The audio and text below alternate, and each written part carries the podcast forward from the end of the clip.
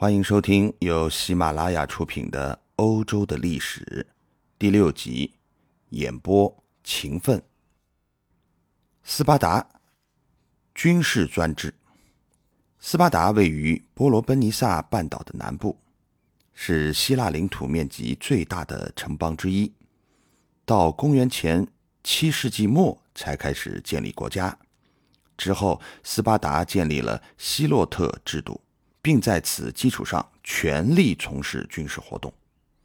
公元前六世纪末时，依靠其强大的武力，斯巴达已经成为波罗奔尼撒半岛上最强大的城邦。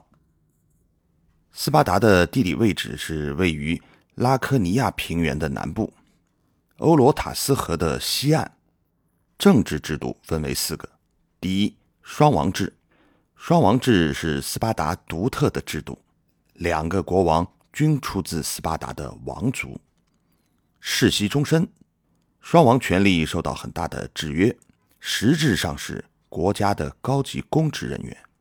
第二，元老院以呼声方式选举产生，有权组织召开公民大会，拥有提案创意权，还握有司法等权利。第三，监察官会议，监察官主要职责是监督法律的实施，判处违纪案件。后来，监察官权力膨胀，成为斯巴达国家最高的公职人员。第四，公民大会由所有三十岁以上的男性公民组成，是斯巴达国家名义上的最高权力机构。经济制度。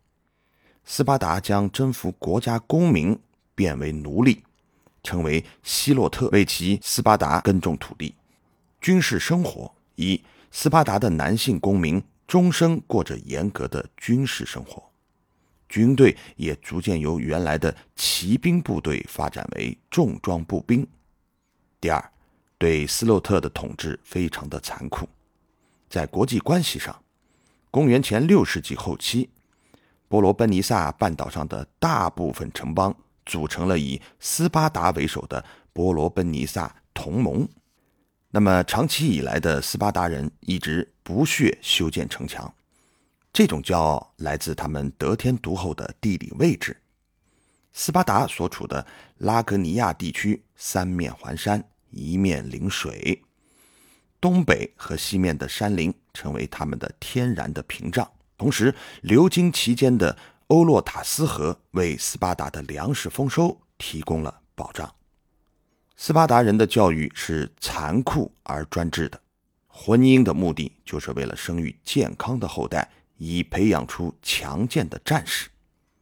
他们一生几乎都在军营里生活，直到六十岁才能卸甲归田。整个斯巴达国家就像一个大兵营。社会生活充满了浓厚的军事色彩。青铜小雕像上刻画了一个骑兵挺直的坐在马背上，展现出了斯巴达青年男子在成年后的军营生活。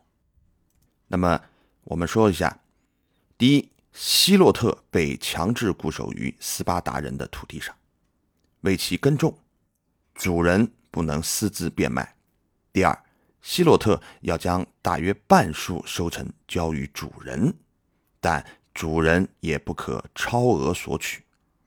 第三，战时，希洛特要为斯巴达人负担沉重的劳役。第四，希洛特有简单农具和一部分产品供自身支配，但无权政治权利和人身自由。它的影响，第一。希洛特制度使斯巴达人完全脱离了生产活动，成为剥削希洛特的寄生阶级。第二，希洛特制度使斯巴达人可以全身投入军事生活，造就了其强大的军事力量。第三，希洛特制度使斯巴达阶级矛盾激化。斯巴达是尚武的民族。其城邦形成的起点就是对外的征服和控制，战争为斯巴达人提供财富和土地的重要途径。从出土文物中可以探索到这一传统的影子。图中陶碑上的青年可能是被理想化的斯巴达战士，骑着战马，姿态昂首，大概是刚刚开始自己的军事生涯。斯巴达在希腊城邦中也是最早、最典型的重装步兵国家。重装方阵通常有八个士兵那么宽，倒在地下的士兵会被立刻被其他人顶替。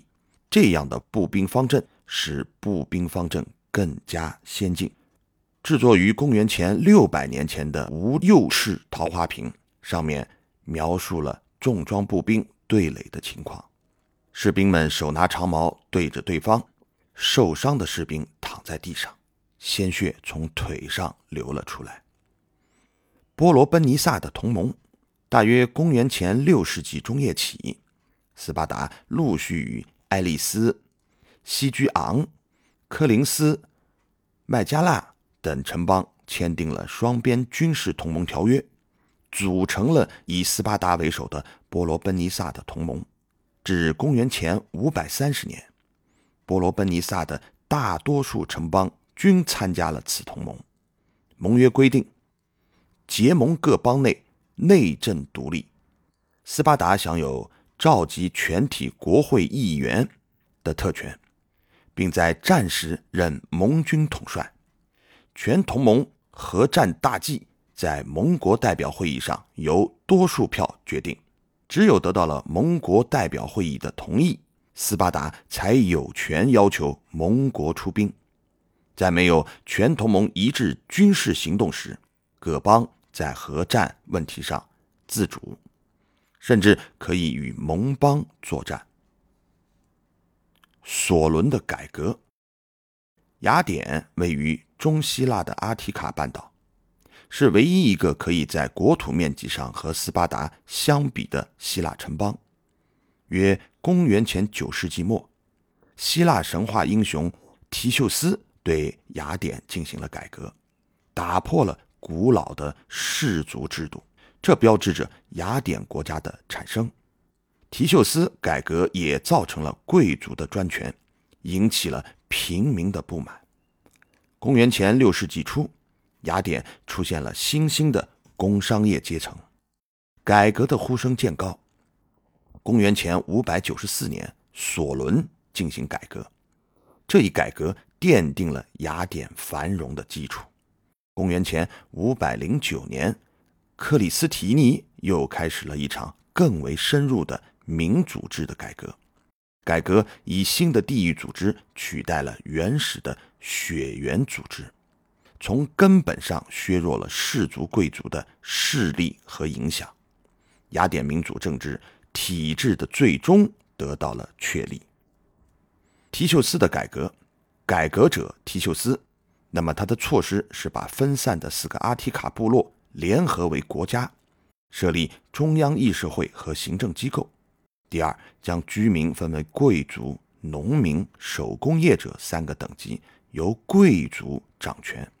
索伦的改革，在政治上按照财产的多寡，将雅典自由民分为四等。第二，设立四百人的会议，作为公民大会的常设机构。第三，设立陪审法团。经济上颁布了解赋令，负债为奴可重获自由。第二，大力发展工商业。第三，承认私有财产。继承自由，消除了所有制关系上的氏族残余。那么，我们说皮西特拉图建立的祭祖政治措施：第一，设立农村巡回法庭，削弱贵族对地方司法的专断和干扰；第二，扩展雅典工商业；第三，重视雅典文化事业。克里斯提尼的改革：第一，废除了传统的四个血缘部落。而代之以十个新的地域部落。第三，他设立了五百人的议会，代替了四百人的议会。第五，制定了陶片放逐法。那么，我们说到提修斯，提修斯是雅典传说中的著名人物。